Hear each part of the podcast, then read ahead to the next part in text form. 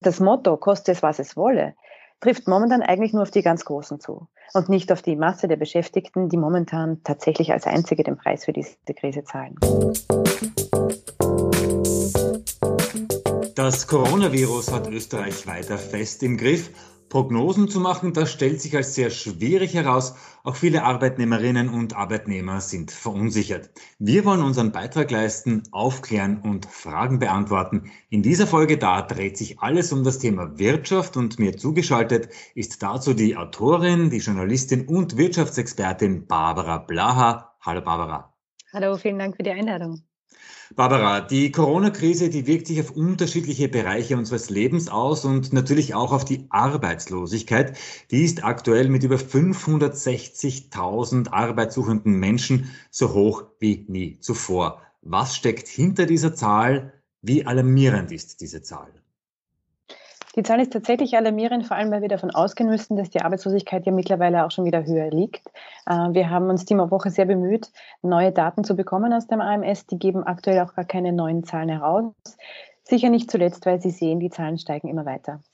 Was ist das Problem daran? Wir sehen historisch, dass nach jeder Wirtschaftskrise, die wir erlebt haben, wenn wir an die Ölpreisschocks denken, wenn wir an die Finanzkrise denken, dass die Arbeitslosigkeit nach ähm, Abflauen der Krise immer noch höher liegt als vor Beginn dieser Krise. Jetzt ist allerdings unser Problem, dass wir schon vor Ausbruch von Corona eigentlich mit einer Massenarbeitslosigkeit konfrontiert waren, auch wenn es in den Medien vielleicht kaum Thema war. Mehr als 400.000 Menschen waren schon vor Corona arbeitslos. Das heißt, wir steigen schon mit einem sehr hohen Sockel in diese Krise ein.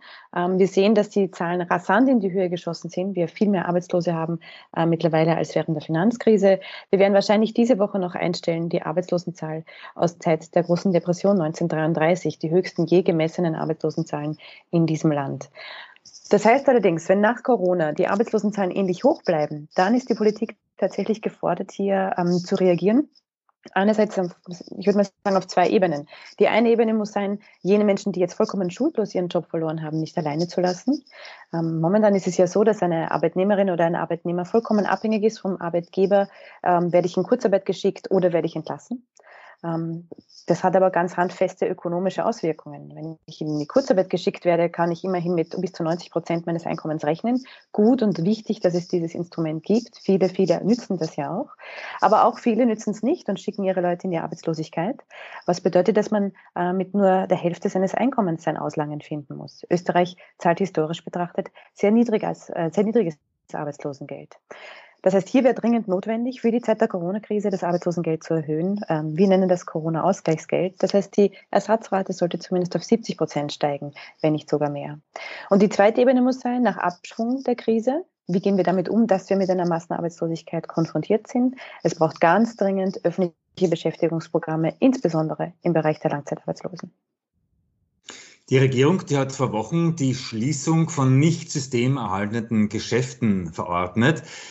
Mittlerweile sperren diese Geschäfte langsam wieder auf, aber wenn wir zurückblicken, welche Auswirkungen hatten diese Schließungen auf die Wirtschaft? Wie muss ich mir das vorstellen? Es gab unterschiedliche Einschätzungen, wie sehr das äh, zu einem Einbruch der Wirtschaft führt. Wir haben am Beginn der Corona-Krise Zahlen bekommen vom ähm, Wirtschaftsforschungsinstitut, vom Institut für höhere Studien. Die rechneten ungefähr mit zwei bis zweieinhalb Prozent Wirtschaftseinbruch. Mittlerweile hat der äh, Internationale Währungsfonds nachgerechnet. Für Österreich rechnet mit einem Wirtschaftseinbruch von bis zu sieben Prozent. Auch das halte ich noch für eine konservative Schätzung.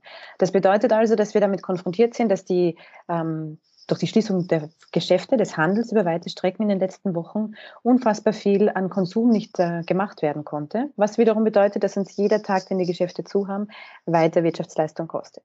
Gleichzeitig muss man auch dazu sagen, weil mittlerweile ja schon die Debatte beginnt mit, ist es überhaupt notwendig, sollte man nicht gleich alles wieder aufmachen. Ähm, Menschenleben haben kein Preisschild. Also was immer es not, äh, notwendig macht, Menschenleben zu schützen, dann sollten wir das tun. Auch wenn das bedeutet, dass unsere Wirtschaft jetzt über mehrere Wochen oder Monate mit Einbrüchen zu rechnen hat. Denn schauen wir es uns umgekehrt an.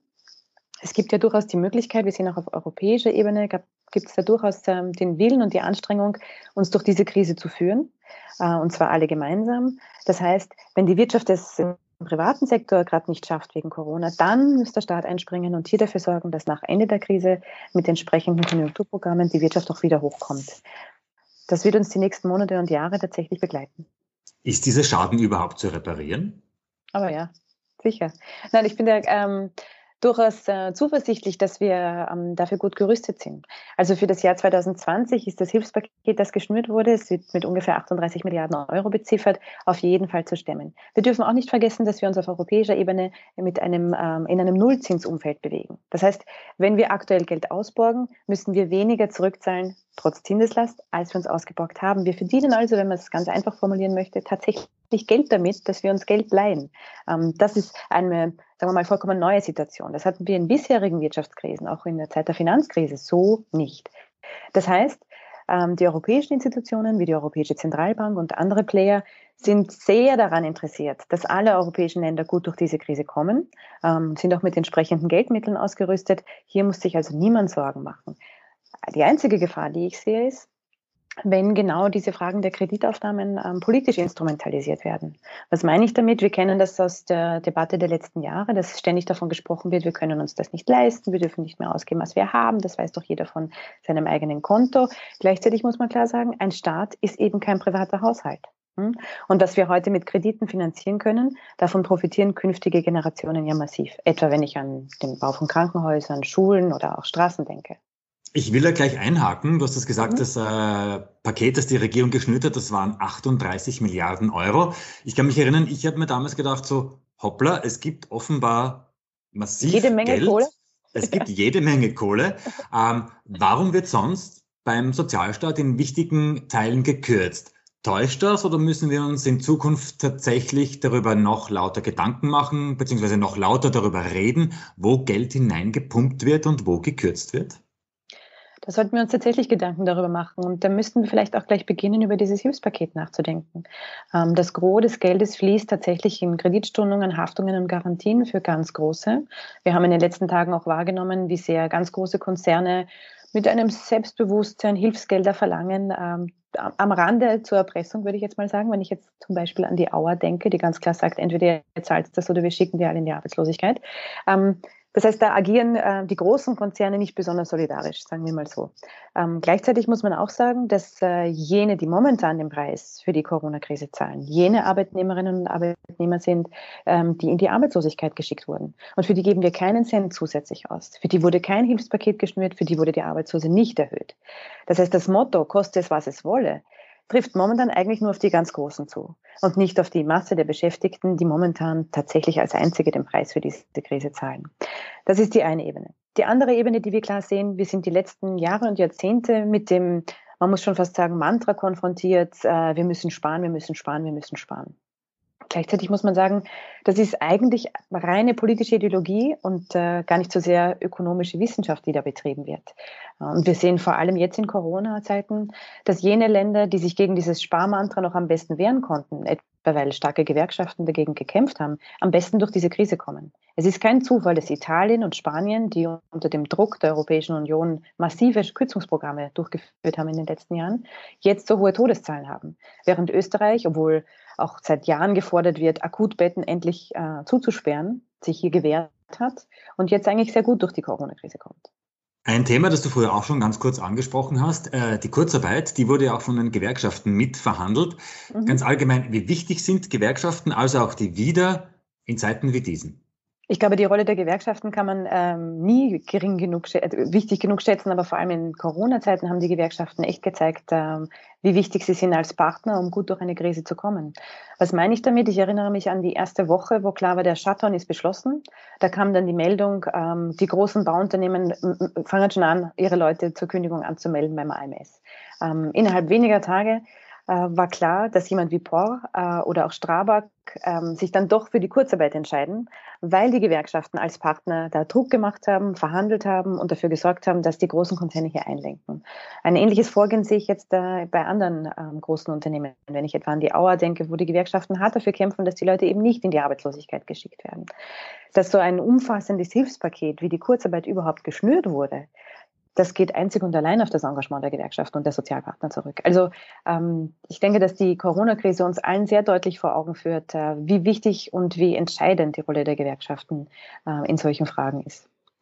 Und wir da auch ganz anders und viel ähm, sozialer durch die Krise kommen als viele Länder, wo die gewerkschaftliche Organisierung nicht so selbstverständlich oder zu einem Gutteil nicht vorhanden ist. Wenn ich etwa an die USA schaue, wo klar ist, dass ähm, Kurzarbeit als Instrument ja nicht einmal angedacht wird. Ich will jetzt schon ein bisschen in die Zukunft blicken. Welche Fragen müssen wir uns nach der Krise stellen? Ähm, ich erinnere zum Beispiel daran, dass äh, wichtige Schutzausrüstungen jahrelang in Österreich produziert wurden, dann aber, weil es billiger ist, wurde diese Produktion ins Ausland äh, verlegt.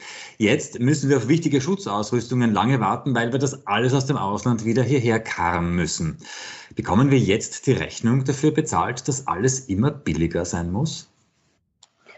Ja, das ist vielleicht eine Lehre, die wir generell aus der Krise ziehen können, oder? Also, dass die, ähm, dass, dass die lange Überlegung, je billiger es ist, desto besser ist es auch für uns, tatsächlich sehr kurzsichtig gedacht ist. Ähm, das, ähm, die Schutzausrüstungen wären ein Beispiel dafür. Äh, ganz maßgeblich und entscheidend finde ich aber auch so Fragen wie lebensnotwendige Medikamente. Äh, nicht nur Österreich, sondern ganz Europa produziert die de facto nicht mehr. Die werden ausschließlich in Asien hergestellt, äh, weil es eben aus Kostengründen dort billiger ist. Aber das führt natürlich in eine Abhängigkeit, die, wenn man es ganz brutal formulieren möchte, am Ende des Tages auch Menschenleben kosten kann. Und hier muss man sich die Frage stellen, will man diesen Preis wirklich bezahlen? Dafür, dass irgendwas betriebswirtschaftlich optimiert das betrifft allerdings, finde ich, nicht nur so Dinge wie den Gesundheitsbereich, sondern das betrifft ganz maßgeblich auch andere Dinge. Wir sehen ja, dass mit ein Grund für den Wirtschaftseinbruch, von dem wir heute schon gesprochen haben, auch ist, dass die Lieferketten ähm, zusammenbrechen. Das bedeutet, all jene ähm, Produktionsteile, die eben im Osten oder in Asien oder noch weiter weg äh, hergestellt werden, es nicht mehr nach Europa schaffen und darum Europa die Endfertigung nicht mehr übernehmen kann. Auch hier stellt sich die Frage, ist das in allen Bereichen wirklich das Beste? Das heißt, ich glaube, Corona wird die Globalisierung nicht zurückdrehen, aber sie, mm, Corona eröffnet die Chance, zumindest darüber zu reflektieren, ob die Abhängigkeit von internationalen Lieferketten, dieses äh, permanent durchoptimierte Just-in-Time-Lieferding, wirklich das Beste ist, gerade in so essentiellen äh, Bereichen wie etwa der Gesundheitsvorsorge. Glaubst du, wird uns Corona dazu bringen, zu erkennen, wer uns durch diese Krise getragen hat? Weil es sind ja sehr, sehr viele Arbeitnehmerinnen und Arbeitnehmer gerade in Niedriglohnbranchen, die jetzt wirklich noch äh, draußen vor Ort für uns arbeiten. Glaubst du, dass hier ein Umdenken stattfinden wird? Ich würde es mir wünschen, lass es mich so formulieren. Ich würde es mir wünschen, dass hier ein Umdenken ähm, stattfinden würde. Gleichzeitig sehe ich auch, ähm, mit welchem Zynismus ähm, diese Dinge zum Teil jetzt schon abgehandelt werden. Was meine ich damit? Äh, jene Menschen, die wirklich buchstäblich ihr Leben riskieren, weil sie dafür sorgen, dass die Dinge des täglichen Bedarfs noch besorgt werden können, werden de facto mit einem Applaus abgespeist. Die großen Handelsketten brüsten sich damit, dass sie irgendwelche Boni austeilen. In Wirklichkeit sind das 200 Euro Einkaufsgutscheine in dem Laden, in dem die Leute arbeiten. Also äh, so viel zum Bonus, der ja sofort wieder reinvestiert werden muss, indem ich im selben Laden einkaufen gehen kann. Das heißt, wir sehen hier äh, eine Rhetorik der Anerkennung und der Wertschätzung, die würde ich schon wahrnehmen mittlerweile. Auch in den sozialen Medien liest man viel davon. Äh, wenn ich aber ganz äh, hart nachfrage, was bedeutet denn das materiell? Wer hat denn eine Lohnerhöhung durchgesetzt? Wer hat denn wirklich eine Bonuszahlung hergegeben? Wer hat denn ein 15. Corona-Gehalt ausgezahlt? Äh, dann muss man leider sagen, ja, irgendwie niemand. Ne? Also ähm, übersetzt sich das auch in konkrete Verbesserung der Lebensbedingungen dieser Menschen? Momentan noch nicht. Würde ich darauf hindrängen? Würde ich dafür kämpfen, dass sich das aber übersetzt? Auf jeden Fall. Abschließend noch eine Frage zu einer Branche, die besonders hart getroffen ist, äh, der Tourismus. Österreich ist ja vor allem ein Tourismusland. Wie lange wird es deiner Einschätzung nach dauern, bis die Menschen wieder zu reisen beginnen? Naja, ich habe keine Glaskugel, aber ähm, ich würde mich zu der Einschätzung hinreißen lassen, dass die Grenzen wohl für die Sommerferien zubleiben. Vielleicht nicht mal die österreichischen, aber die zentralen Urlaubsländer, ähm, die auch zu uns reisen, werden sehr vorsichtig sein, damit den Reiseverkehr wieder aufzumachen in den nächsten Wochen und Monaten. Ähm, es kam ja auch schon die äh, klare Botschaft, machen Sie Urlaub zu Hause, also in dem Fall in Österreich. Das wird auf jeden Fall, glaube ich, diesen Sommer so sein, dass wir tendenziell das Meer nicht sehen werden. Und umgekehrt, viele Leute, die ihren Urlaub in Österreich genießen, auch Österreich nicht besuchen werden können. Ähm, was mich da ein bisschen fast mehr beschäftigt, ist die Frage, wie geht es dem, dem europäischen Süden damit? Was, klar ist, Österreich ist ein wichtiges äh, Tourismusland, aber wir sind lang nicht so abhängig vom Tourismus, ähm, wie es zum Beispiel Spanien, Portugal, Italien oder Griechenland ist. Also deren Wirtschaftsleistung basiert bis zu einem Viertel und mehr auf den Touristen, die sie im Sommer besuchen. Gleichzeitig sind das jene Länder, die momentan äh, am ärgsten unter Corona zu leiden haben, weil ihr Gesundheitssystem bereits kaputt gespart wurde durch europäischen Druck, ähm, den wir alle gemeinsam ausgeübt haben. Das heißt, die werden doppelt hart von Corona getroffen.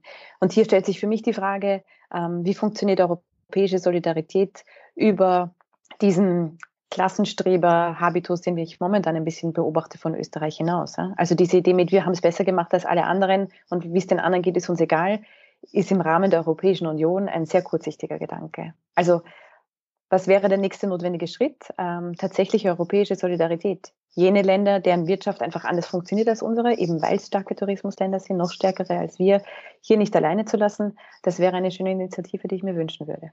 Viele Fragen, viele Antworten zur wirtschaftlichen Lage während der Corona-Krise. Danke, Barbara, dass du dir die Zeit genommen hast für die Fragen der Arbeitnehmerinnen und Arbeitnehmer.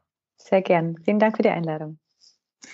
Wir haben auch heute wieder versucht, vieles zu beantworten. Falls deine Frage nicht dabei war, dann gibt es selbstverständlich Hilfe. Wende dich an die ÖGB und AK Hotline unter 0800 22 12 0080. Hier stehen dir unsere Arbeitsrechtsexpertinnen zur Verfügung. Noch zwei Webtipps auf www.jobundcorona.at bzw. www.wieder.at slash Corona findest du die häufigsten Fragen und Antworten zu Job und Corona.